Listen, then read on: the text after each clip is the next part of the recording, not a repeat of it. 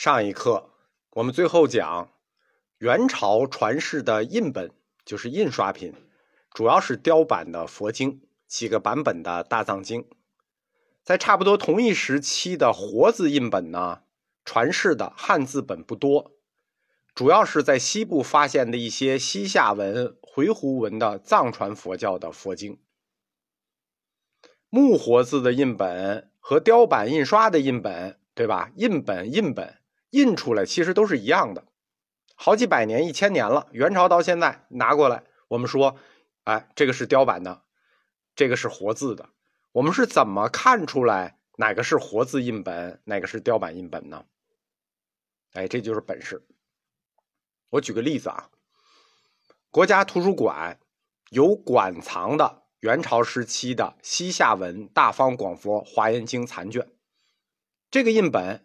一看就是木活字的，是雕版印刷品还是木活字印刷品？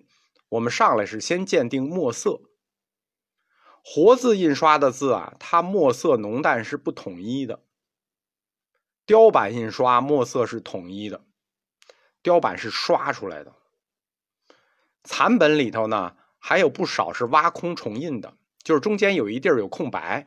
他拿一个戳盖上，或者拿墨笔填写的，在雕版印品里不存在这个问题，因为雕版是一体成型的，只有活字它才能做到挖空重印，因为它不用挖空，它只要把那几个字拿走，哎，印本里那就是空白，所以它可以填。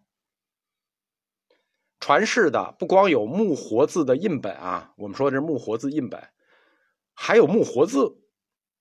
在上个世纪初，法国汉学家啊，那时候有段敦煌热啊，一九零零年左右都去敦煌。法国汉学家、德国汉学家、俄国汉学家，在敦煌发现了一桶木活字的实物。这洋人啊，他有记日记的习惯，在当天他的日记里是这么写的：一九零八年五月二十三号星期六，在第一百八十一号窟找到用于印刷的。方形蒙古文活字，因为他当时不认识那个文字，他认为它是蒙古文。同时还有西夏文的印刷品残卷。那这一批被发现的这活文物木活字就被带走了。它实际是回鹘文啊，距今差不多八百年，它是那元朝的嘛，差不多八百年。这一批木活字回鹘文的就保留在法国巴黎的集美博物馆。这一桶有多少呢？这一桶大概一千枚，差不多一千枚。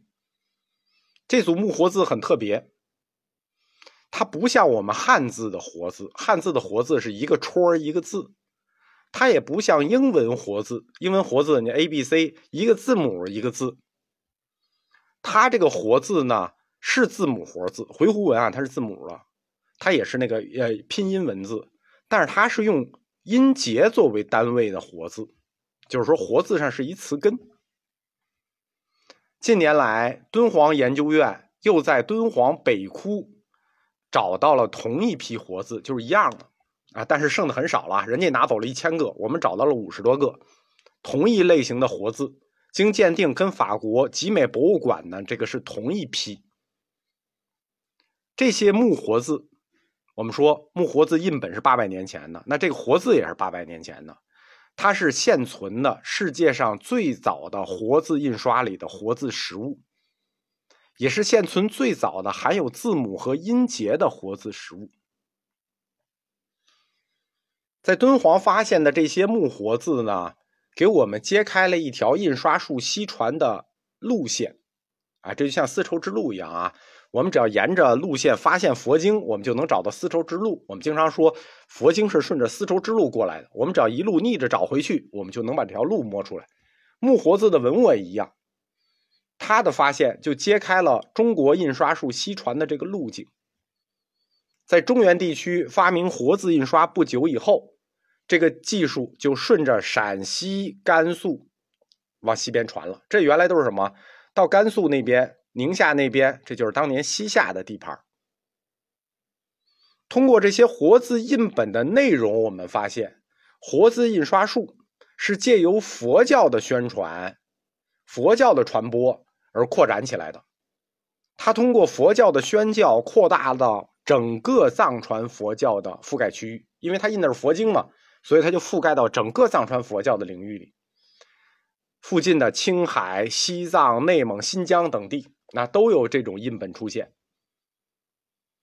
活字印刷术在这一地区，它的用途和目的，就是为了弘扬佛教。从现在发现的印本看，呃，几乎没有例外，百分之百都是佛经。但是主流的呢，不是汉传佛经，是藏传佛教的佛经。然后。他继续向西传，啊，有没有继续向西传呢？因为那已经超出我们的那个能发掘的领域了啊。它经过新疆，新疆有，经过新疆进入中亚地区，继续向西传，但是那个就不是我们能研究的了，我们也没法去那儿发掘文物，这是另一个课题。经过整个元代的发展，那到了明代，无论是木活字也好，金属活字也好啊，就取得了长足的进步。木活字在元朝就很成熟了，整个明朝时期，基本上印的这个书法印书用的都是这木活字，但铜活字也取得了很长足的进步。流传到今天的整个明朝时期最早的一个活字印本，是明弘治年间的，那就是公元十五世纪末一四几几年的，他的铜活字印本。这时期在江南的富硕地区。主要是苏锡常三个地方，就是苏锡常三个地区出现了一批铜活字印本，而且质量很好。这批印本是苏锡常地区这些富人开设的自己私家印书。私家印书我后面会讲，就是说除了书坊印书之外，中国还有一个大的印书体系叫私家印书，就是这个富人们、士绅们、读书人们、有钱的人家他自己印书，比如我们家吴家印书。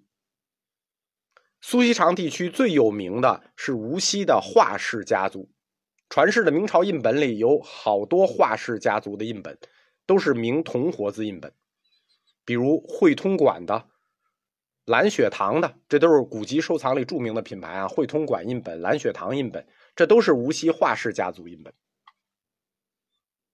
前面我讲，宋朝的时期就有铜活字技术了。但是宋朝缺铜，非常缺铜，他缺钱，那铜造钱都不够使的，所以铜活字它没兴起。但是为什么到了明朝弘治到嘉庆年间，苏锡常地区会忽然兴起这个铜活字印刷呢？有一种可能，就是跟中国在明中期的时候铜的存量急剧增加有关。大家发现我们现在看的好多这个铜佛呀、铜器啊，都是明明中后期的。这以前的为什么不多？以前这铜都都铸钱去了。明中后期，中国的铜忽然增加了，因为明朝的时候啊，他收赋税，他大量使用的是白银。我收银子做税，我不收铜钱做税，那铜就有盈余。而且在明中期的时候。西班牙在南美发现了大银矿，就是从世界经济史角度来讲，全世界在那个时候都不缺银子，就银子都富裕，忽然家家都有银子，全世界银产量暴增。中国自古是缺银子的，就是中国别看一直用银子那个呃做通货，但中国实际缺银矿，也缺银子。打有贸易以来，明中期是第一次不缺银子了。那银子既然不缺了，那么铜当然就有富裕了。铜有富裕了，可以不拿来做钱了，对吧？收税也不收铜钱，也收银钱。那我们干脆就做铜活字。在所有铜活字印本里头，就明朝苏锡常已经有这个雪兰堂汇通馆了啊，这个技术成熟了。所以到清，它这个这个就可以有铜活字印本了。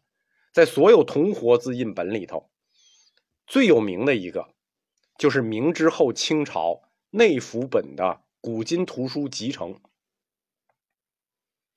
古今图书集成，这个在图书史里啊，是是之最，是我国现存最大的一部类书，集成集成，它就是不同的类集成在一起的，所以这套书是最大的类书，它有多少卷呢？它有一万卷。目录就有四十卷，开编于康熙末期啊，一直印印到那个雍正。这一套书就是最有名的铜活字印本书，清内廷以铜活字开印。当然没印太多啊，因为他这一套书就一万卷，他一共印了六十五套，每套五千二百册，一共一万卷，内容丰富，排印精美，史无前例。可以说，在古代图书里头，这套书的精美是史无前例的。康熙朝做的这批铜活字，如果留到今天，既是铜活字印刷术的活文物，那又是国宝里面的国宝。但是印文这套印完这套书，这批铜活字就消失了。